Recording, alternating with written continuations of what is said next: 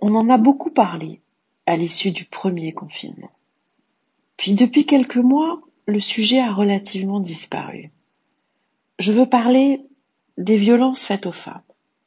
Pourtant, le problème perdure.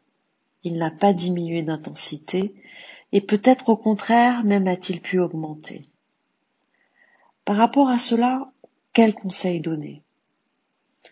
Le plus important est de réussir à affronter sa peur.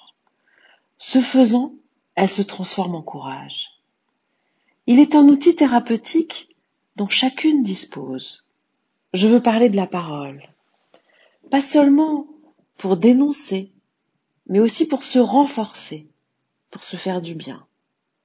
Dire le mal est un moyen de le combattre et d'être plus forte.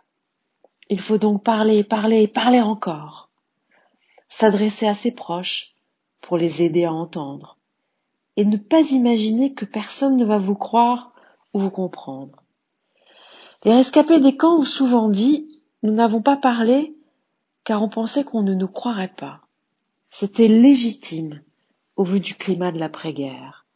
Mais seuls leurs témoignages, leurs paroles, aura permis de faire réaliser aux générations suivantes l'horreur inimaginable qu'ils ont vécue.